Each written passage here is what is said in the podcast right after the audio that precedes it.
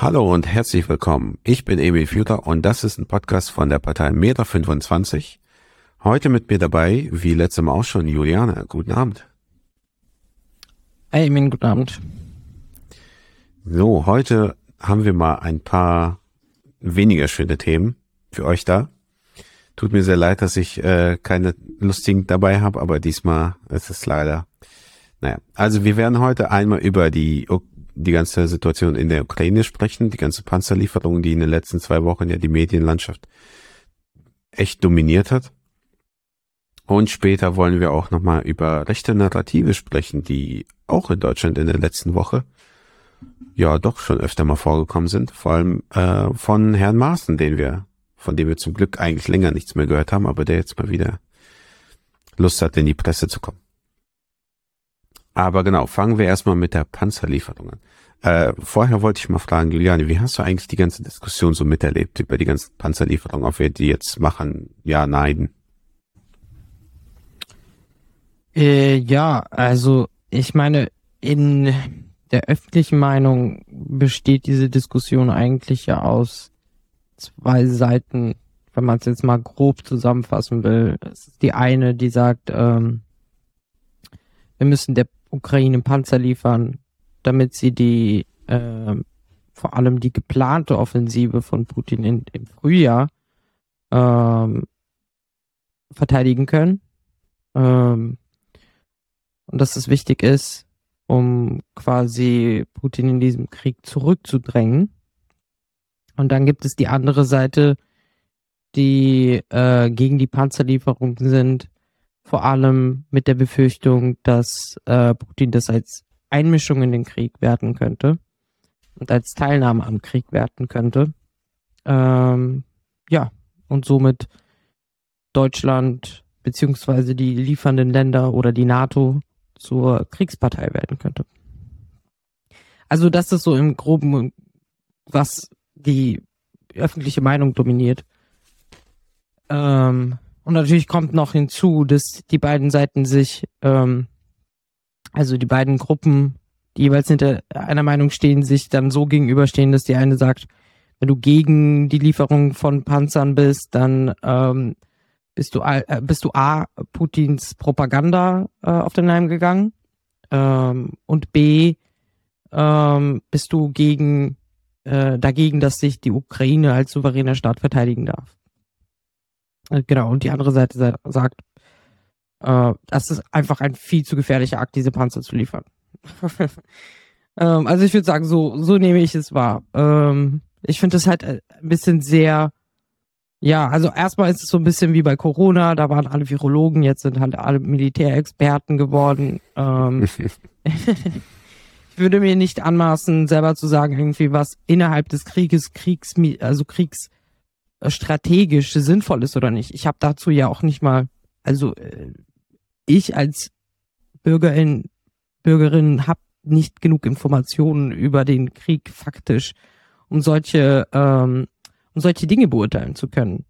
Und ähm, ja, ich, ich denke, viele Leute sagen, ja, du kannst ja sehen, was in der Presse steht und so weiter und so fort und dann weißt du ja Bescheid, aber ich finde, es ist immer mit Vorsicht zu genießen. Ähm, was in der Presse steht. Ich finde die grundsätzlich die Diskussion in den Medien sehr, sehr plakativ, sehr, sehr unreflektiert, sehr wenig ins Detail gehend, wenn ich ehrlich sein soll, um mir darauf jetzt eine Meinung zu bilden. Ich meine, ich kann mich erinnern, oder es ist de facto so, dass wenn du im Geschichtsunterricht den Zweiten Weltkrieg behandelst, dann liest du ja Zeitungsartikel aus der Zeit, du guckst dir Poster an, du guckst dir Briefe an, du guckst dir alles mögliche in Materialien an und betrachtest es durch den Filter des Krieges. Das heißt, wer hat welche Interessen, welche Informationen zu verbreiten und so weiter. Und daher ist es wirklich mit Vorsicht zu genießen, finde ich. Also nicht jetzt, nicht nur auf eine Seite, sondern alle Medien, also auch die Leute, die sagen, ich gucke Nachrichten in Russland und die sagen was anderes. Ja klar, sagen sie was anderes. sie vertreten ja auch andere Interessen. Ähm, also auch die Zahl der Toten, die Zahl der Opfer und so weiter keine Ahnung. ich sag ganz ehrlich, ganz offen. Ähm, ich habe unterschiedliche Zahlen in unterschiedlichen Zeitungsartikeln gelesen. Ähm, wenn ich mit Familie aus dem Balkan telefoniere, haben die ganz andere Informationen über den Krieg. Es ist schon äh, bemerkenswert und darauf ist es halt irgendwie albern, sich darauf eine Meinung zu bilden und dann so hart mit zu diskutieren, ob Panzer geliefert werden sollen oder nicht. Auf der anderen Seite glaube ich, also im Punkto NATO und ähm, Teilnahme im Krieg, glaube ich, ist es nicht so einfach, auch aus Putins Perspektive, einen Akt des Westens als Kriegshandlung zu betrachten. Weil äh, den Krieg zu eskalieren bedeutet für ihn ja auch schwerwiegende Konsequenzen. Es ist ja nicht so, als wären das nur schwerwiegende Konsequenzen für uns. Und ähm, eine Panzerlieferung jetzt zum Beispiel, ähm, ich kann mir nicht vorstellen, dass er das schon als Kriegsbeitritt werten wird, weil das, weil das historisch betrachtet kein Eskalationsmoment ist. Und ich glaube, dadurch, dass Putin diesen Krieg mit sehr viel Historie begründet hat, ist er schon jemand, der dem wichtig ist, was steht in den Geschichtsbüchern in 100 Jahren über mich drin. Ich meine, was im Westen in den Geschichtsbüchern über ihn drinstehen wird, das wissen wir alle zu Recht. Mhm. Aber es geht da, es geht halt um viel mehr, wenn du, wenn du wenn du über das Thema redest, mit der NATO zu eskalieren. Und jetzt ist eine Panzerlieferung, finde ich, immer noch keine eindeutige Teilnahme am Krieg, so dass, so dass er jetzt versucht wäre, auf den roten Knopf zu drücken und eine Atomrakete Richtung Berlin zu schicken, ne? So, das, das ist alles noch sehr grenzwertig. Deswegen finde ich die Diskussion da auf der einen Seite ein bisschen zu hysterisch und auf der anderen Seite ein bisschen zu unreflektiert. Also helfen Ukraine jetzt die Panzer? Panzer helfen mit Sicherheit irgendwie. Äh, sind sie aber ausschlaggebend für den Krieg? Keine Ahnung, dazu habe ich keine Informationen. Ähm, werden alle Mittel ausgeschöpft, um der Ukraine wirklich zu helfen? Wenn wir mal nicht von Waffen reden, wohl kaum. Äh, Scholz sagt, er wird immer noch bemüht sein, mit Putin zu telefonieren okay. wir wissen auch nicht, was sie untereinander reden. Wir kriegen nachher nur drei Sätze von, äh, ne, so veröffentlicht aus den Gesprächen. Es ist, dieser ganze Krieg ist, finde ich, ein ganz schönes Kuttelmuttel an Informationen, ähm, die sehr schwer sind einzuordnen aus meiner Perspektive. Das Einzige, was nicht schwer einzuordnen ist, wofür ich keine Belege brauche, ist, äh, dass der Krieg vor allem für die ukrainische Bevölkerung dramatisch ist. Also, ähm, dass dieser Krieg unnötige Opfer fordert, ähm, ist zweifelsohne klar. Und dass man der Ukraine irgendwie auch beistehen muss und helfen muss, ist für mich auch klar. Nur ob wir wirklich alle und genug Hebel in Bewegung setzen, da zweifle ich ein bisschen dran. Und die Diskussion ist immer sehr ins Militärische verlagert. Und da frage ich mich zum Beispiel, warum haben wir eigentlich in den Medien nie diskutiert, ob wir Waffen in in, nach Jemen schicken. Also sonst passiert das nicht unter den Augen der Öffentlichkeit. Da wird es einfach beschlossen, es ist eine Randnotiz. Äh, beim Ukraine-Krieg ist das massiv anders. Da wird jeder einzelne militärische Entscheidung, jeder kleine Schritt äh, direkt breit öffentlich diskutiert. Und da frage ich mich schon so ein bisschen, warum das so ist und warum ich letztendlich ja auch Putin strategisch auch noch drauf vorbereite, was ihm bevorsteht. Er, er kann sich quasi die, ähm, die Erklärung von dem Rammstein-Treffen durchlesen und weiß exakt, was wir, was wir der Ukraine aus dem Westen liefern werden. Also ich meine, das ist irgendwie auch ganz komisch. ich weiß nicht, wie, wie, wie siehst du das? Äh, ich fand es ganz schön, dass du gesagt hast, ja, in Corona waren alle äh, Gesundheitsexperten oder Virologen und jetzt sind alle ähm, Top-Generäle und wissen ganz genau, äh, was man wohin liefern äh, muss, in welchem, in welche Stückzahl. Äh, es fühlt sich tatsächlich so an.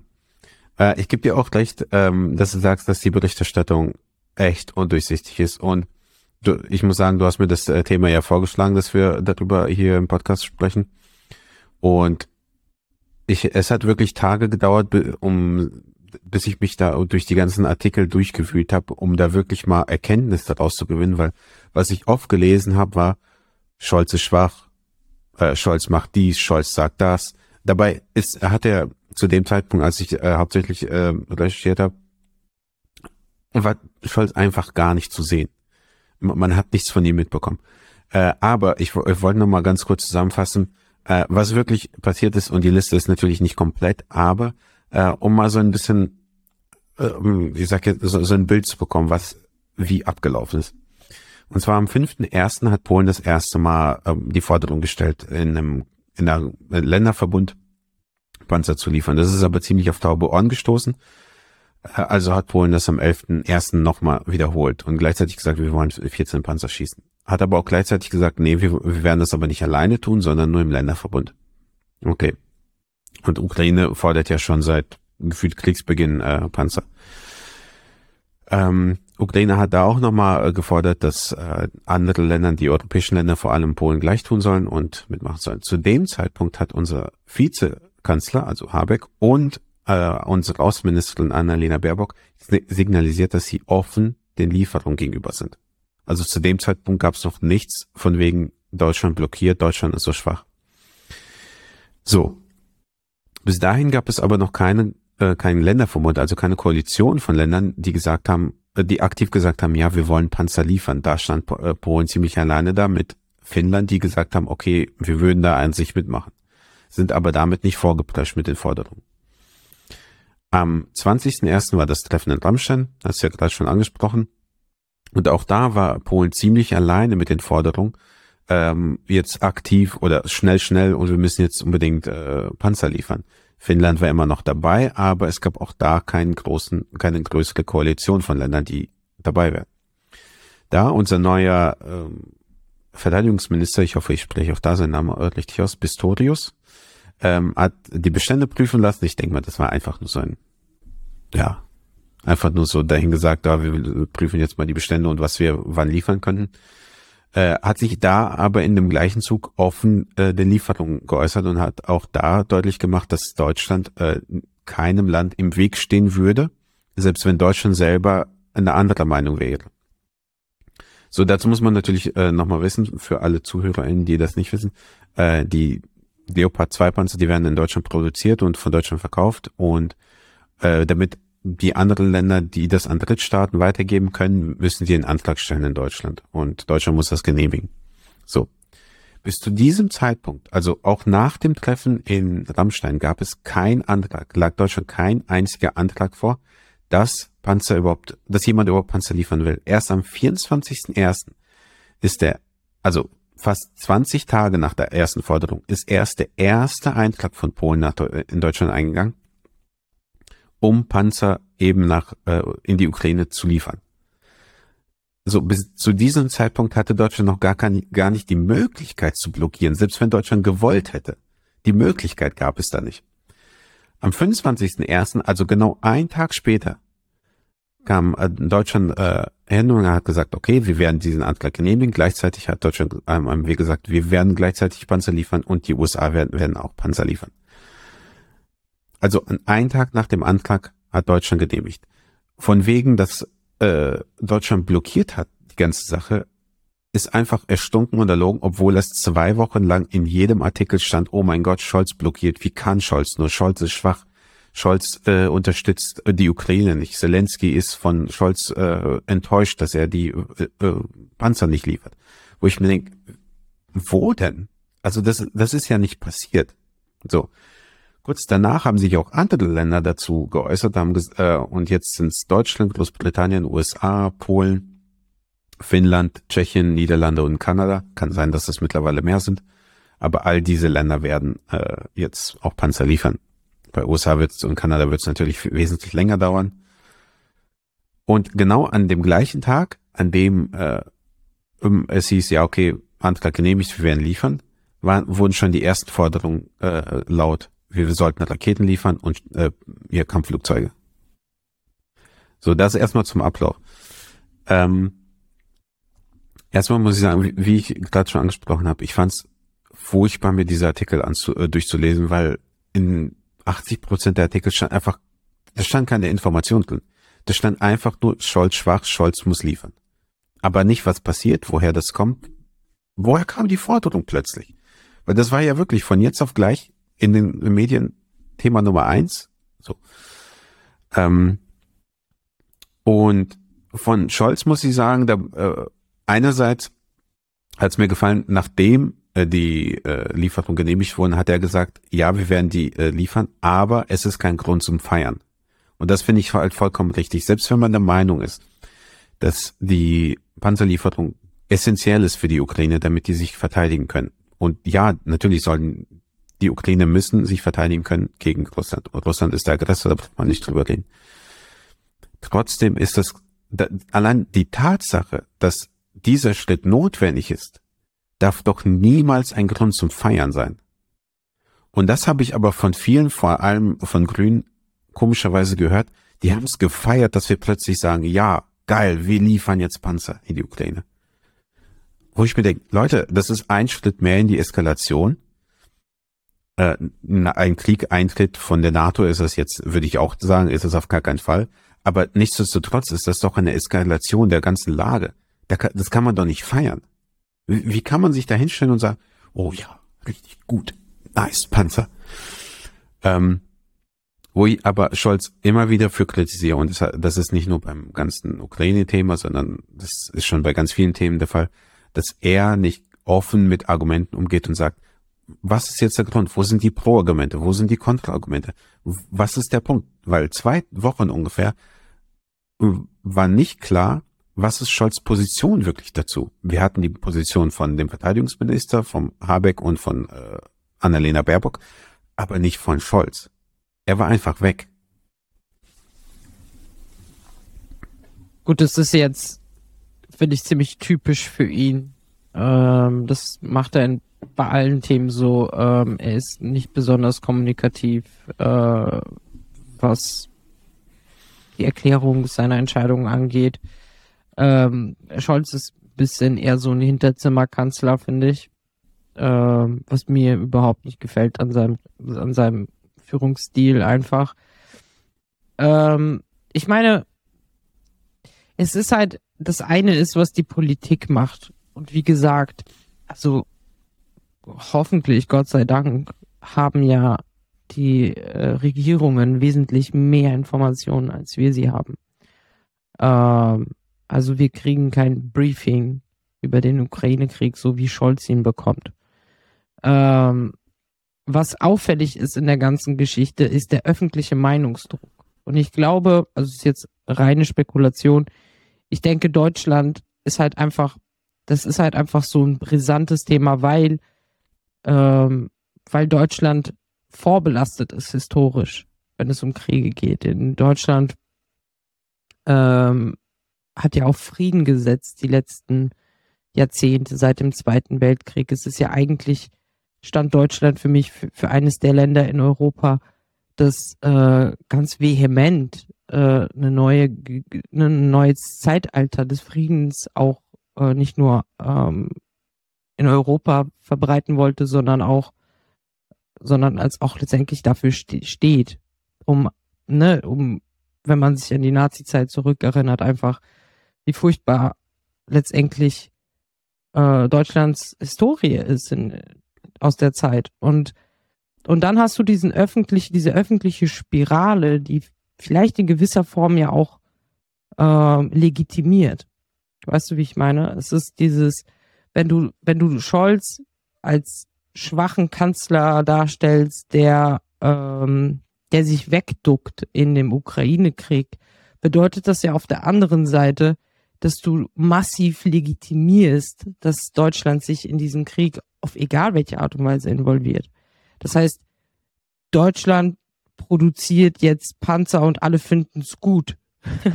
also, dass Deutschland so, äh, so ein toller Produzent von Militärmaschinen ist, finden jetzt alle plötzlich toll. Und dann gehst du zum Beispiel auf Melnix, der ehemalige Botschafter, der jetzt, glaube ich, stellvertretender Außenminister ist in der Ukraine, ich weiß nicht ähm, der jetzt beispielsweise geschrieben hatte, das fand ich komisch, ähm, das ist, die Panzer sind der erste Schritt.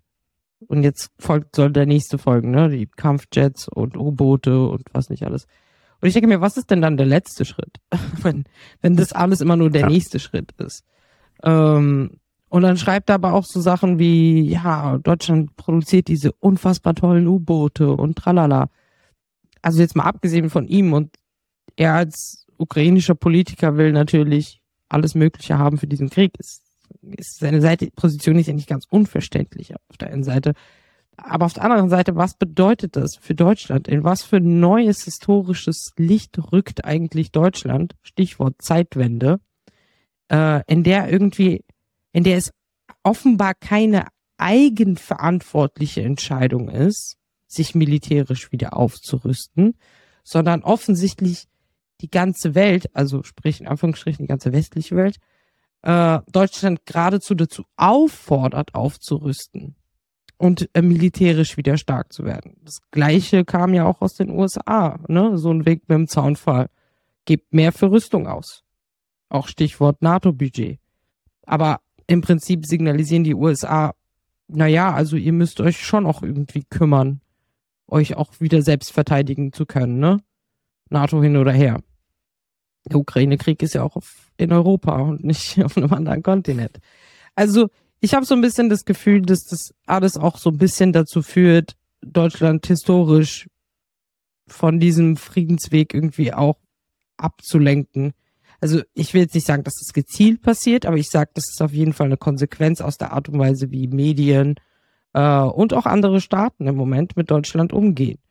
Äh, und das finde ich extrem brisant, ehrlich gesagt. Weil das klingt für mich dann, Stichwort Zeitwende, so als würden wir uns auf ein Zeitalter ja, äh, des Krieges vorbereiten. Zeitalter, in dem wir wieder alle Angst vor uns, voreinander haben, in dem wir wieder äh, in, ein, in einer Situation sind, in der wir nicht wissen, ob nächstes Jahr nicht noch ein größerer Krieg eskaliert.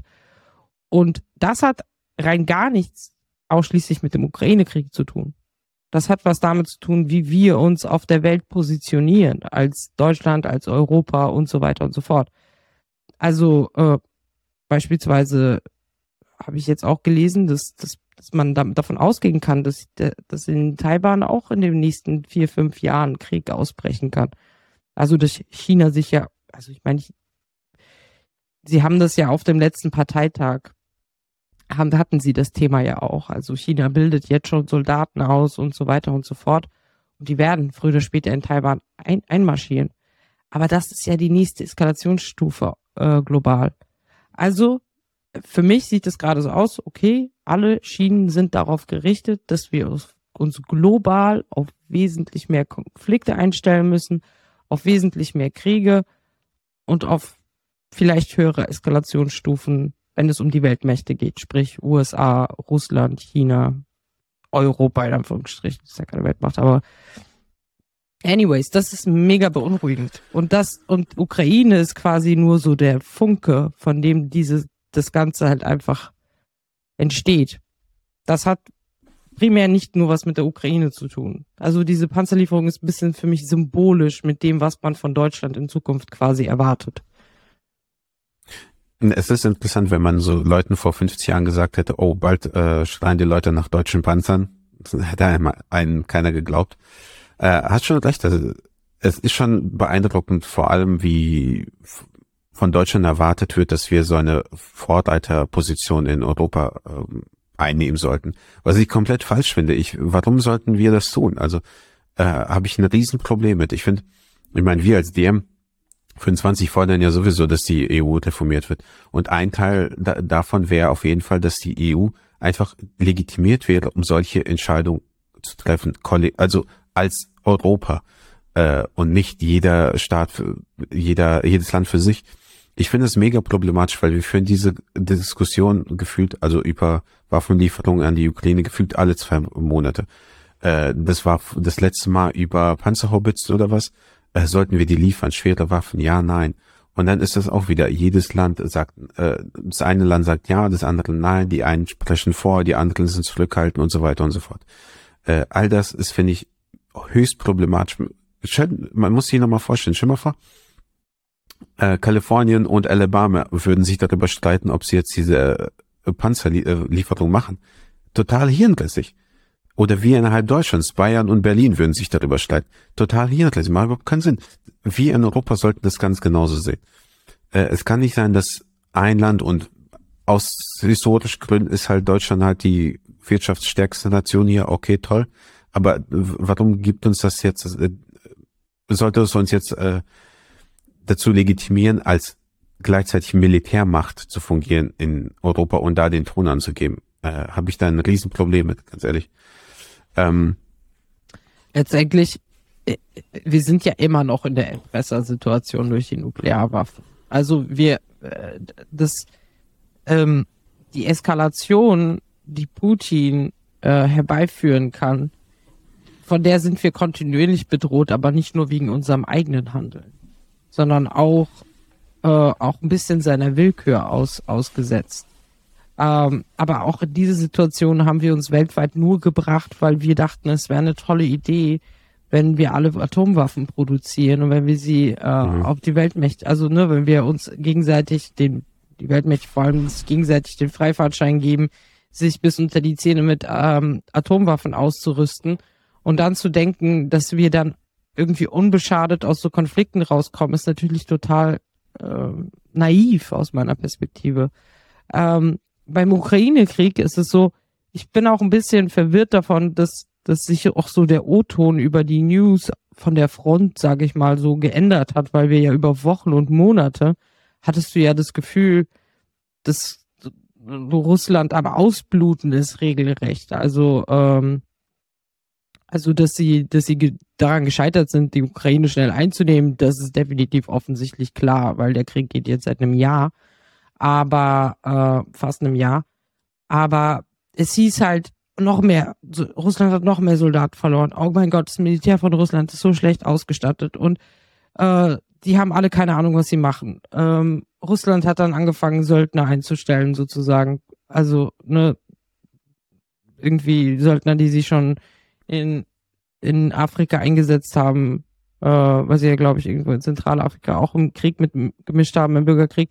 Und dann haben sie die Söldnergruppe vor dort engagiert. Und du hattest so das Gefühl, okay, Russland hat überhaupt keinen roten Faden in diesem Krieg. Russland ist dem sich selbst verteidigen, verteidigenden ukrainischen Volk total unterlegen. Und dann switcht die Geschichte zu, äh, oh mein Gott, Russland wird jetzt mit einer krassen Offensive kommen. Jetzt hat, also du, du weißt immer so nicht so richtig, was ist denn jetzt eigentlich Status quo in diesem Krieg? Ähm, und es switcht immer, dann mit den Forderungen. Das heißt, okay, sobald man, sobald man die Waffenlieferung braucht, ist man im Nachteil. und dann switcht es wieder um zu, okay, jetzt haben wir die Waffen, guck, jetzt gewinnen wir. Und dann kehrt sich das irgendwann wieder um zu, äh, jetzt, jetzt ist die Ukraine quasi hart am Kämpfen und noch so hart an der Grenze. Sie brauchen jetzt unbedingt mehr Waffen. Und das ist schon so ein bisschen, deswegen gibt es auch sofort so total viele Stimmen in Deutschland, ähm, die auch so kontra gehen zu diesen Waffenlieferungen. Es ist nicht nur die Angst vor der Eskalation, sondern es ist halt einfach auch die Verunsicherung, was Informationen angeht und dieses Gefühl, an der Nase rumgeführt zu werden, was viele haben. Ähm, wie gesagt, ich persönlich, ich maße mir nicht an, zu wissen oder zu verstehen, was davon notwendig ist oder was nicht. Und letztendlich, äh, so sehr ich jetzt kein Fan von Scholz bin, muss ich wohl oder übel äh, davon ausgehen, dass er die, die Lage insofern versteht, als dass er wesentlich mehr Informationen hat. Also ich, ich meine, keiner von uns kann diesen Krieg beeinflussen, egal was für eine Meinung wir haben, seien wir ehrlich. das ähm, stimmt allerdings. Ähm, ich muss auch sagen, äh, du hast vollkommen recht. Also ich bin da auch, ich kann nicht sagen, finde ich das jetzt äh, gut, dass wir die Panzer liefern oder nicht. Äh, kann ich, na, kann ich gar nicht sagen, können wir gar nicht sagen. Wir, wir sind da überhaupt nicht tief drin, selbst wenn man sich die ganze Zeit damit beschäftigt. Das, was äh, man liest und das, was tatsächlich passiert, ich meine, es ist halt immer noch äh, ein Krieg Militär, also wie viel äh, Sachen oder wie viel wird unter Verschluss gehalten. Es, na, also es ist ja vollkommen klar, man will ja mit seinen Taktiken auch nicht äh, einfach so in der Presse rumspazieren und sagen, äh, guck mal, in zwei Wochen wollen wir genau diese Offensive fahren, ist ja, ne? äh, ist ja ganz klar. Von daher finde ich das auch so, so total albern, wenn Leute sich hinstellen und die eine Meinung vertreten, als gäbe es da gar keine Alternative, als gibt es da gar kein Gegenargument. Was ich aber äh, immer wieder problematisch finde, und das hatte ich auch gerade angesprochen, dass man die Tatsache, dass diese Panzerlieferungen nötig wären, äh, so abfeiert. Gleichzeitig ähm, gibt es ja auch, äh, haben wir auch gerade angesprochen, die Forderung nach Kampfjets und äh, nach Raketen und auch über das ist NATO-Ziel, also die äh, äh, die äh, oder die Abgaben an die NATO nicht mehr über zwei Prozent sein sollen, die wir sowieso bis auf die USA nie einhalten, ähm, sondern auf drei plus Prozent ansteigen sollen. Ich denke, wir haben die, gefühlt die letzten, nicht mal gefühlt, aber nach dem Zweiten Weltkrieg gab's jahrzehntelang eigentlich die Forderung, okay, wir müssen demilitarisieren. Wir brauchen weniger, nicht nach dem Zweiten Weltkrieg, nach dem Kalten Krieg. Äh, wir, wir sollten weniger Krieg führen, wir brauchen weniger Waffen, wir müssen etwas dagegen tun, weil wir haben zu viele Waffen, um uns gegenseitig die Kappe einzuschießen, die ganzen Planeten zu zerstören. Wir sollten etwas dagegen tun. So. Und wie du auch gerade sagtest, wir müssen uns darauf einstellen, dass diese Wende kommt oder dass es eine komplette Kehrtwende hier gibt und dass wir noch viel krasser militarisieren. Und eigentlich sollte doch Europa oder der, eigentlich der Westen sollte doch eigentlich, ich weiß, dass es ein kompletter Schwachsinn ist, aber sollte doch eigentlich für den Frieden stehen. Vor allem Europa. So viel wie Krieg, wie wir hier in Europa geführt haben, wir sollten eigentlich für Frieden stehen. Und jetzt stehen wir da und feiern es ab, dass, äh, dass wir bald äh, Kampfjets nach Ukraine liefern werden. Was ich da auch immer äh, äh, mir immer denke, okay, was wird die nächste Forderung? Wir hatten ja immer schwer, erstmal normale Unterstützung, dann schwere Waffen, dann äh, Panzerhaubitzen, dann gab's Panzer, jetzt sind's äh, Raketen und Kampfjets. Was ist dann? Weil danach gibt's nichts mehr außer Atomwaffen oder Truppen. Und beides auf Wiedersehen. Kannst nach Hause gehen, kannst den Bunker suchen, so. Da, dann ist vorbei. Also wenn, wenn wir den Schritt gehen, dann ist wirklich vorbei. Aber allein diese Tatsache, dass dieses Argument gar nicht gewertet wird, dieses, ja, aber Ukraine muss sich verteidigen. Selbstverständlich muss die Ukraine sich verteidigen. Trotzdem müssen wir auch gucken, was, was folgt daraus? Was sind die Konsequenzen von all dem, was wir uns, was wir gerade hier tun? Und ja. Ich, also ich meine, nehmen wir mal Europa ähm, und ein Szenario, in dem noch nicht der Krieg in der Ukraine ausgebrochen ist. Und es ist so, es gibt ja mehrfach Staaten irgendwie äh, in Europa im Osten, die seit Ewigkeiten darauf warten, EU-Mitglied zu werden und so weiter und so fort. Ähm, NATO-Mitglied zu werden, ist natürlich jetzt bei Ukraine nicht gerade der smarteste Move. Aber es gibt halt einfach keine alternative Mitgliedschaft, die ihn ähm, die ihnen sozusagen eine Sicherheit gibt, wie die NATO im Moment.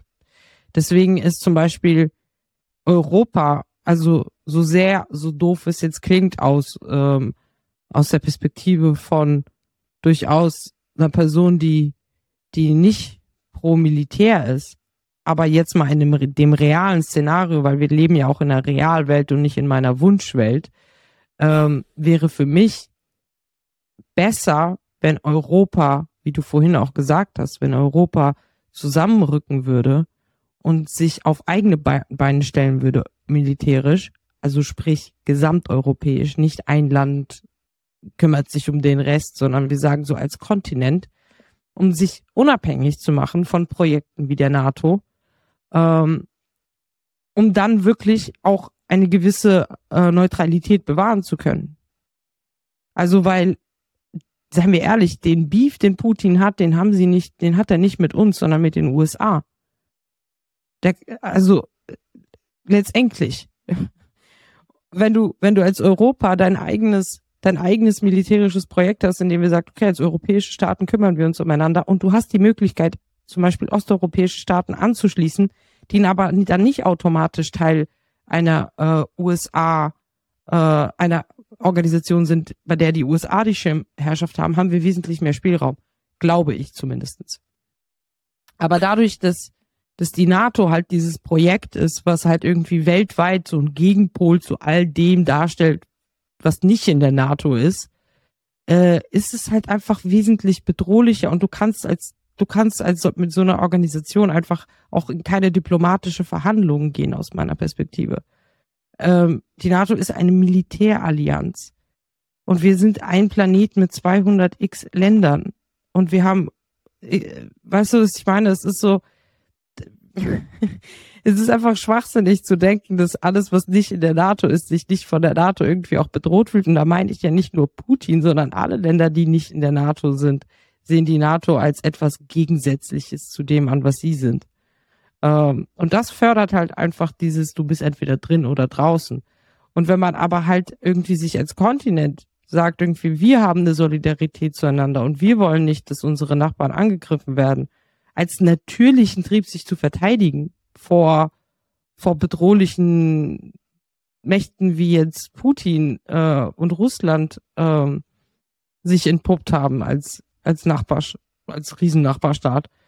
Ähm, ja, also ich meine, so, das könnte zum Beispiel für uns Europäer mehr Frieden bedeuten, ist, wenn wir uns, wenn wir uns unabhängiger machen würden von globalen Projekten, die gleichwertig sind mit, okay, hat jemand Stress mit den USA, haben wir auch Stress mit der, mit, mit der, äh, mit dem Land oder der Organisation oder was auch immer.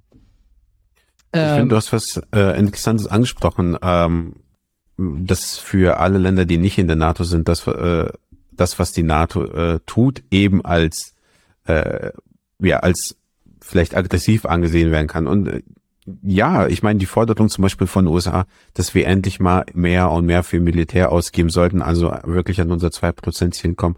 Die Tatsache, dass wir jetzt auf bei über drei Prozent äh, oder zumindest die Diskussion darüber halten. Ähm, und man darf eins auch nicht vergessen. Äh, Trump war es, der, der vor paar Jahren aus dem, aus einem der drei ähm, Atomabkommen äh, ausgestiegen ist und damit erlaubt hat, dass Länder wieder mehr Waffen haben, äh, Atomwaffen haben dürfen. Also das, was man selber tut äh, oder in dem eigenen, in der eigenen Gruppe, das wird immer so als defensiv gesehen. Ja, natürlich müssen wir jetzt mehr für Militär ausgeben, weil guck mal, was Putin macht. Für Putin ist aber genau das Gleiche, ne? Oder für alle anderen Länder, die außerhalb der äh, wo auch immer die sein mögen, ist ja vollkommen egal. Ja, wir tun das jetzt zum, zum Verteidigen, weil guck mal, was die NATO macht. Ich will jetzt nicht damit sagen, dass äh, Putin recht hat, um Gottes Willen nicht. Ne? Das ist hier, er ist das Problem, gar keine Frage. Dennoch muss man sich aber auch manchmal so fragen, okay, kann das, was ich gerade zur Verteidigung tue, für die anderen nicht als äh, Eskalation gesehen werden? Und ja, äh, ich finde, die, Frage sollte man sich immer wieder stellen. Ähm, zu allerletzt will ich noch, äh, noch, noch einen kurzen Punkt machen. Äh, und zwar, ich finde die ganze Diskussion auch wieder, ob wir jetzt liefern, nicht, wenn ja, wann und so weiter. Ich finde, ist jetzt mein naiver Gedanke mal wieder, aber sollte das Ganze nicht schon seit Kriegsbeginn eigentlich klar sein? Weil ich denke mir so als naiver Bürger, okay, da sitzen Leute, die verdienen Schweinegeld, in unserer Regierung, Verteidigungsminister, Generäle, Experten oder sowas, die sehen, oh, okay, da ist Krieg ausgebrochen in der Ukraine. Jetzt entwerfen wir für jede Möglichkeit einen Fall oder Fälle, was passieren kann und wie wir darauf reagieren würden.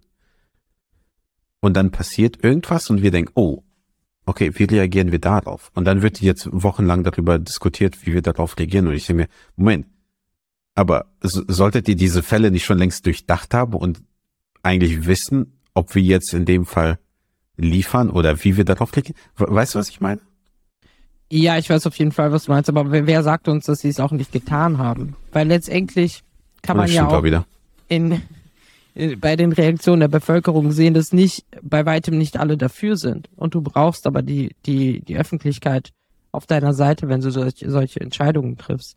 Und jetzt hat man eine Situation geschaffen, in der die, die dafür sind, auf der richtigen Seite stehen und in der die, die dagegen sind, äh, die kommen sozusagen in einen gewissen sozialen Druck und man, äh, man argumentiert sie ja weg mit, äh, mit Moral, nicht mit Fakten, sondern mit, wenn du dagegen bist, dann bist du. Also das Argument des was schon tief unter der Gürtellinie ist, weil ich kaum jemanden kenne, der sagt, ich möchte, dass Ukrainer sterben. Also das ist halt dieses moralethische, was man dann daran bindet und dann ähm, und dann trauen sich A Leute nicht darüber in der Öffentlichkeit zu reden, weil sie sagen, ich möchte nicht so rüberkommen, als wäre ich Putin-Freund, weil ich bin kein Putin-Freund, aber ich finde es halt komisch, dass wir Panzer liefern.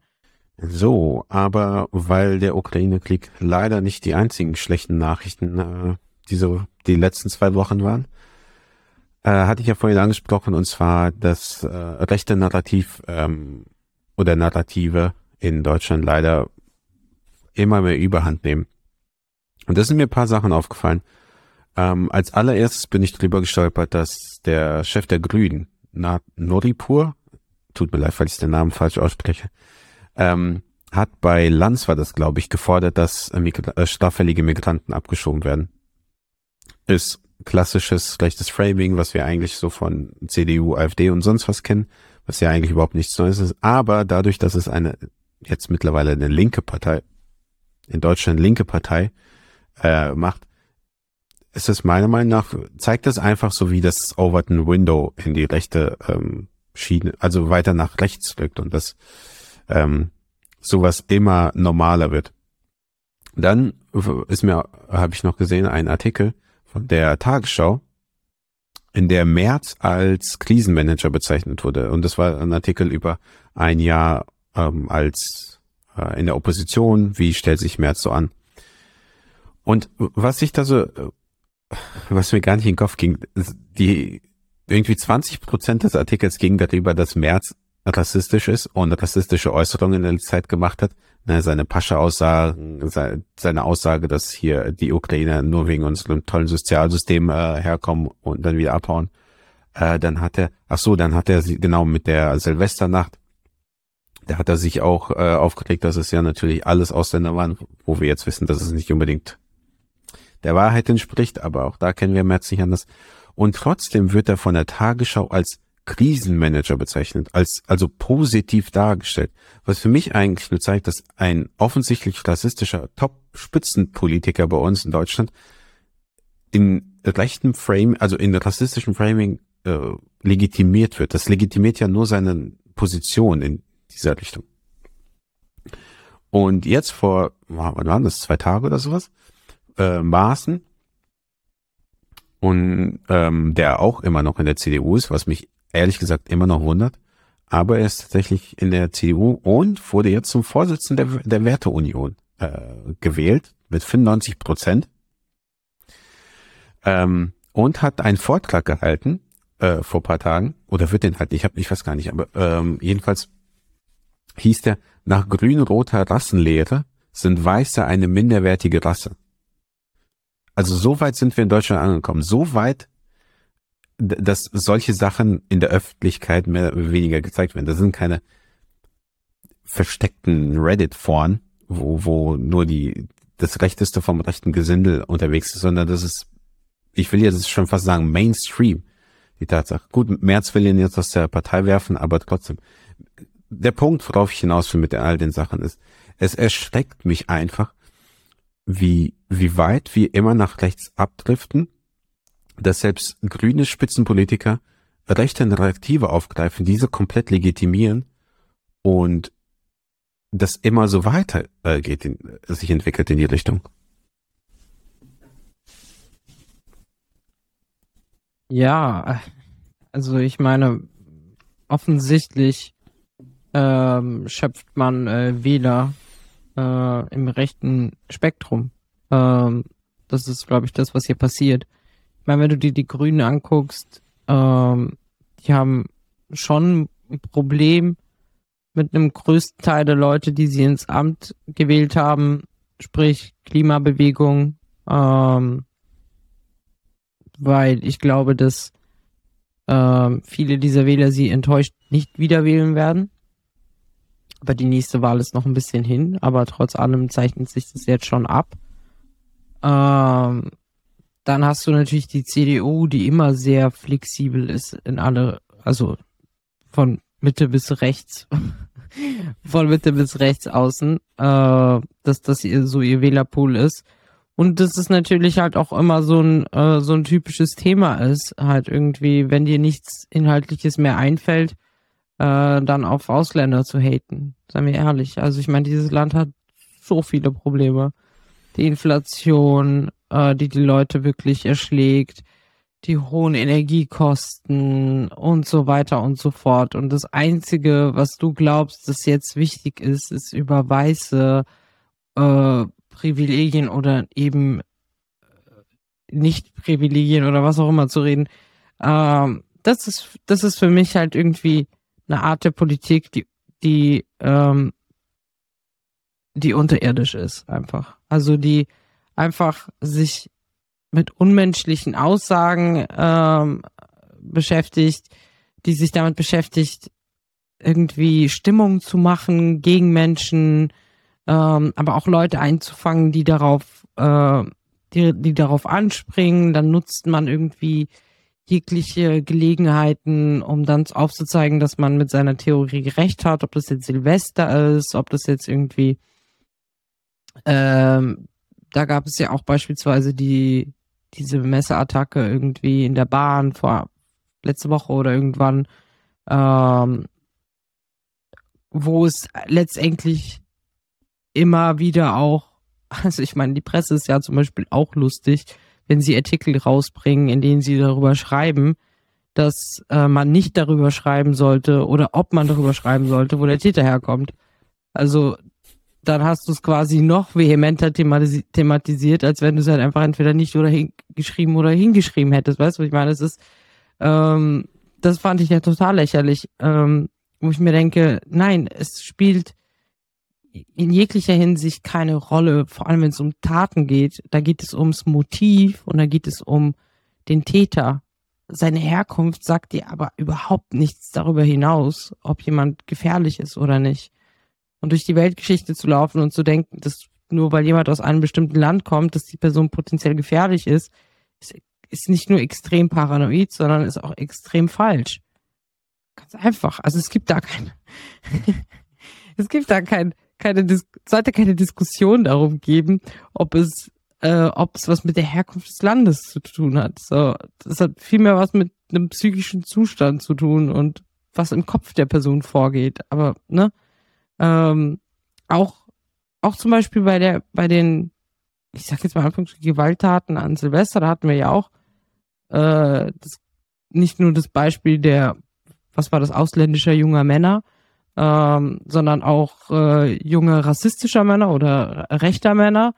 Ähm, dann frage ich mich, was ist mit jungen Männern los? was ist mit, wo die herkommen? Das juckt mich überhaupt nicht, sondern warum, warum ist so eine Stimmung? Ich habe gerade, es gibt doch dieses Tagesschau vor 20 Jahren oder sowas, diese Sendung. Ab und zu mal wiederholen sie so Nachrichten von ein oder zwei Jahrzehnten.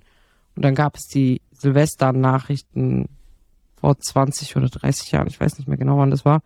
Und da war das so voll, ja, es gab eine Feier in Berlin äh, mit Millionen Teilnehmern, alles ist friedlich abgelaufen und dann war das so Nachrichten heute, Silvester, hier Feuerwehr, da Feuerwehr, ähm, da Ausschreitung. Und ich meine, das sagt dir was über die Gesamtstimmung aus. Das sagt ja, irgendwie haben sich die Dinge nicht besser, sondern irgendwie schlechter entwickelt. Aber das hat so viel mehr sozial-ökologische Gründe, äh, ökonomische Gründe, äh, aber weniger was mit irgendwelchen Her Herkunft zu tun.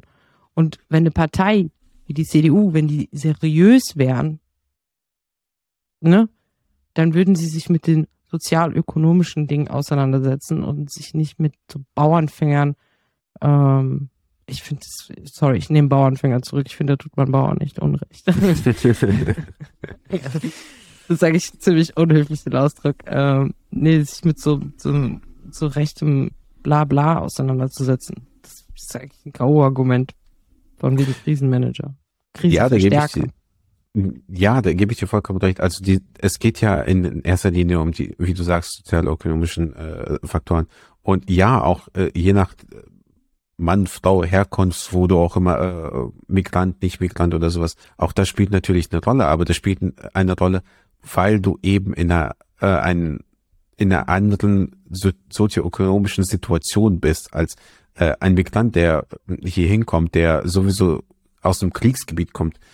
Ähm, hier hinkommt, keine Ahnung, hier äh, ewig lang keine Arbeitserlaubnis bekommt, äh, mit Mitte 20 keine Perspektive im Leben hat, ja, natürlich hat der, äh, ist der wesentlich Anfänger straffällig zu werden als jemand, der gut behütet hier aufgewachsen ist, einen tollen Job in, in Hintern bekommen hat. Da, da braucht man gar nicht drüber reden, ist ja vollkommen klar. Jetzt ist aber die Frage, wie du sagst, wer die C CDU oder irgendeine Partei bei uns ähm, würde sich wirklich mit diesen Themen äh, befassen, so dass man die Themen, äh, die Probleme auch lösen kann, würde sie sich genau damit beschäftigen und gucken, okay, warum gibt es bestimmte Menschengruppen, ist ja nicht nur in Deutschland, das ist ja überall so, warum gibt es diese Menschengruppen, die überdurchschnittlich äh, öfter straffällig werden, vor allem junge Männer offensichtlich.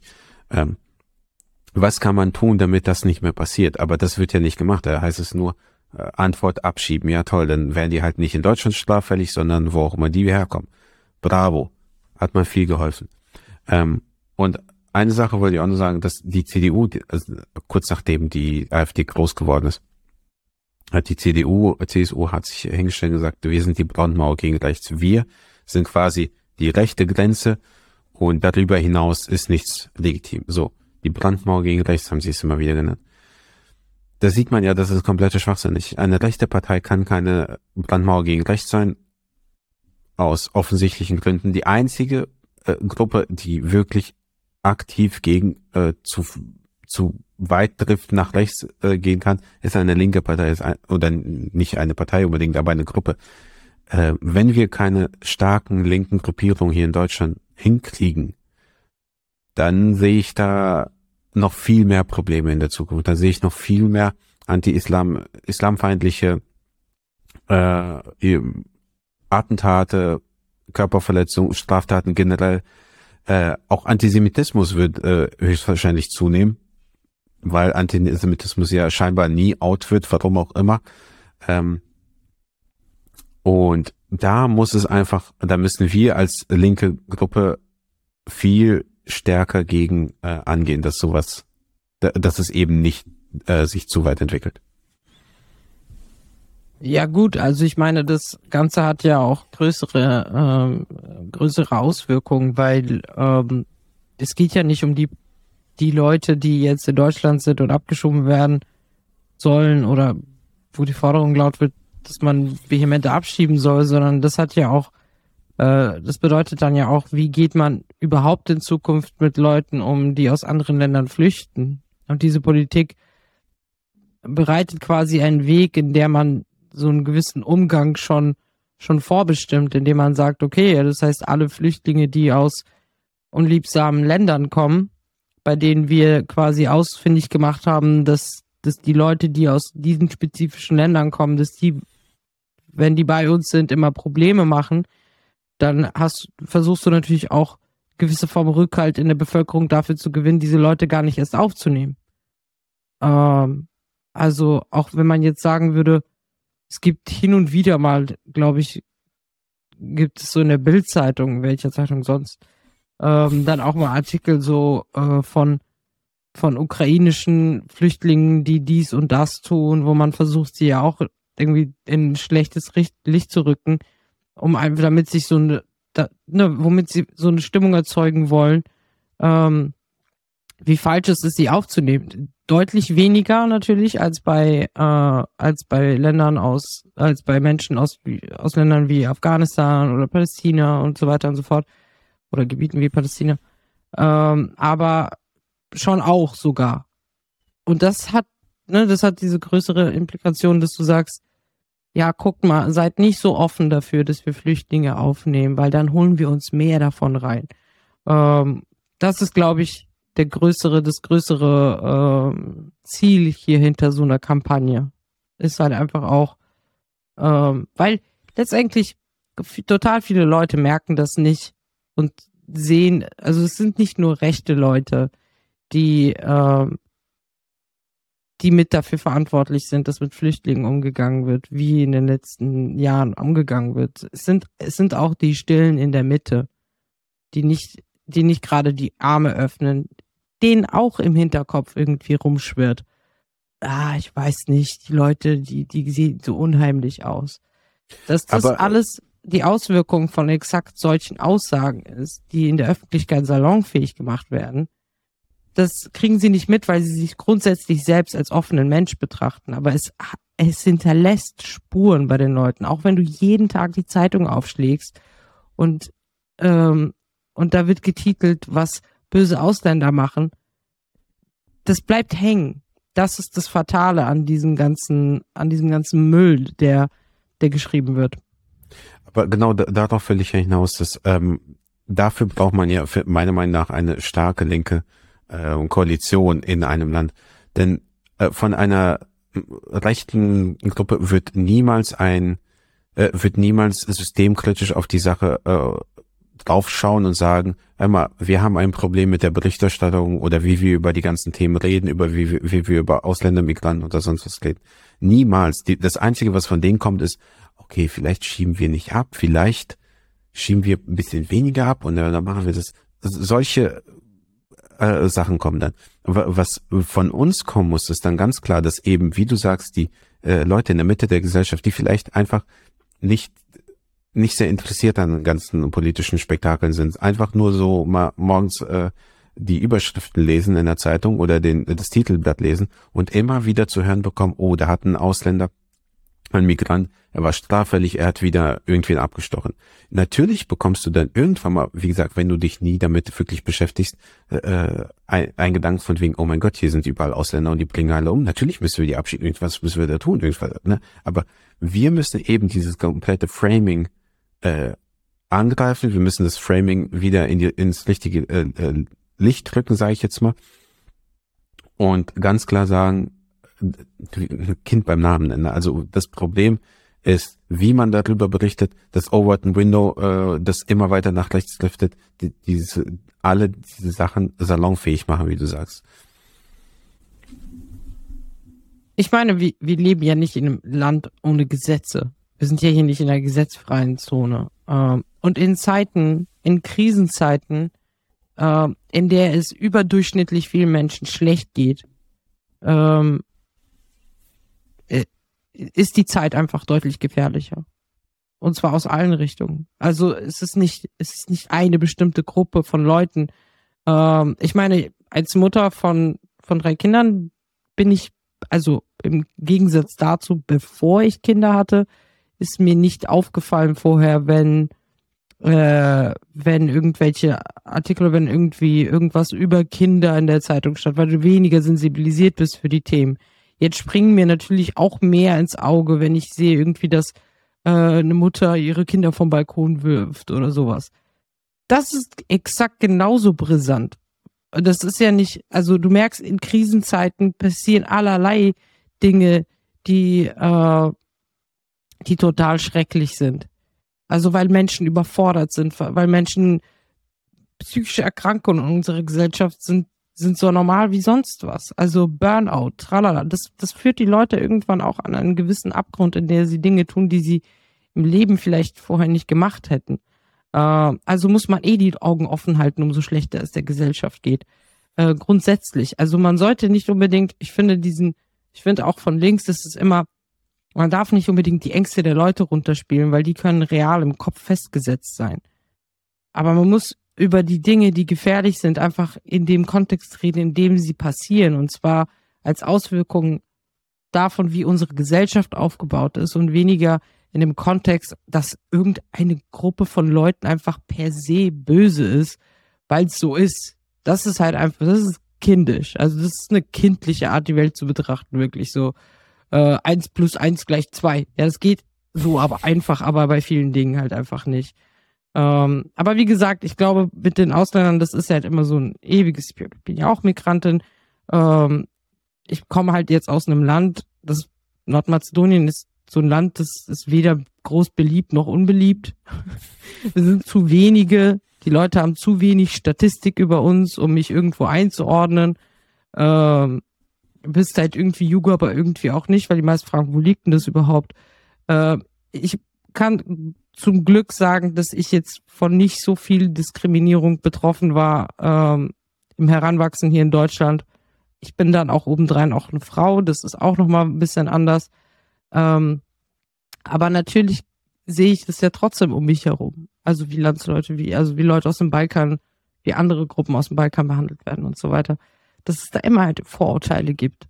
Aber Vorurteile gilt es halt auch irgendwie zu brechen indem man, ne, indem man Leute begegnet, indem man mit ihnen redet, indem sie dich kennenlernen, also jetzt, ne, uns als Migranten ähm, und sich ein anderes Bild machen von den, von den Leuten, das, als das, was sie vorher hatten. Ich meine, das, ne, das ist halt po Kommunikation. Es ist halt total wichtig, in einem Dialog miteinander zu treten. Ähm, Und das machen wir halt grundsätzlich, glaube ich, mit vielen, äh, vielen Leuten. Wie oft siehst du jemanden aus Afghanistan in einem Fernsehinterview? Wie oft siehst du eine Home Story über jemandem aus, ähm, aus einem, aus einem Kriegsgebiet? Selten. Also ich will, so ist es schon ein systematischer Error, weil die Offenheit da eindeutig auch, wo sowohl bei manchen politischen Kräften als auch bei den Medien nicht da ist. Sich menschlich mit diesen Dingen auseinanderzusetzen und nicht so, ja, so Wahlkampf-Slogan-mäßig irgendwie einfach nur Hass zu verbreiten. Ja, vor allem, äh, wenn man dann oft den in, in den Medien, sei es jetzt äh, Unterhaltungs-, äh, Entertainment, jetzt Serien, Filme und so weiter schon, äh, die Tatsache, dass dann oft der, weiß ich nicht, aus Afghanistan oder aus Afrika nicht der Afrikaner ist oder der Afghane, sondern das ist einfach eine normale Person, die einfach irgendwas macht. Äh, das ist noch viel seltener zu sehen. Ich fand aber den Stichpunkt äh, sehr schön äh, zum Abschluss, dass auch wenn die Ängste der Menschen vielleicht nicht auf realen Tatsachen beruhen, sind die doch in den Köpfen der Menschen äh, real. Denn obwohl Deutschland bis auf Corona, das hat überall auf der Welt so einen kleinen Dip gemacht, aber äh, obwohl in Deutschland, Europa, im Westen generell die Welt immer sicherer wird, immer weniger Straftaten passieren, immer weniger Mord und sowas passiert, trotzdem haben die Leute oft viel mehr Angst. Und das hast du auch gerade angesprochen mit Eltern. Eltern haben heutzutage, glaube ich, oft viel mehr Angst, dass ihre, ihre Kinder gekidnappt werden, obwohl das früher wesentlich öfter passiert ist als heutzutage. Also das ist super selten. So, aber damit jetzt zum Abschluss. Ich hoffe, ähm, ich habe dir jetzt den Sonntagabend nicht ganz so äh, ja, deprimiert gestaltet mit den ganzen Themen. ich mach, ich gebe mir Mühe. Nächstes Mal gibt's wenigstens ein kleines schönes Thema. Eine kleine gute Nachricht. Okay, das klingt gut. Nee, ich, es sind ja wichtige Themen, äh, über die man halt äh, unbedingt sprechen muss. Daher, ja, es wäre ja auch gut, wenn mal äh, weitaus positivere Dinge in der Welt passieren würden.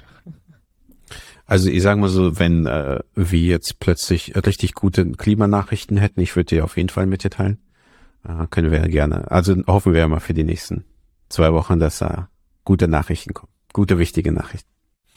In diesem Sinne hat Spaß gemacht und ich wünsche euch einen schönen Abend noch und oder schönen Tag, wann auch immer ihr das hört. Und bis zum nächsten Mal.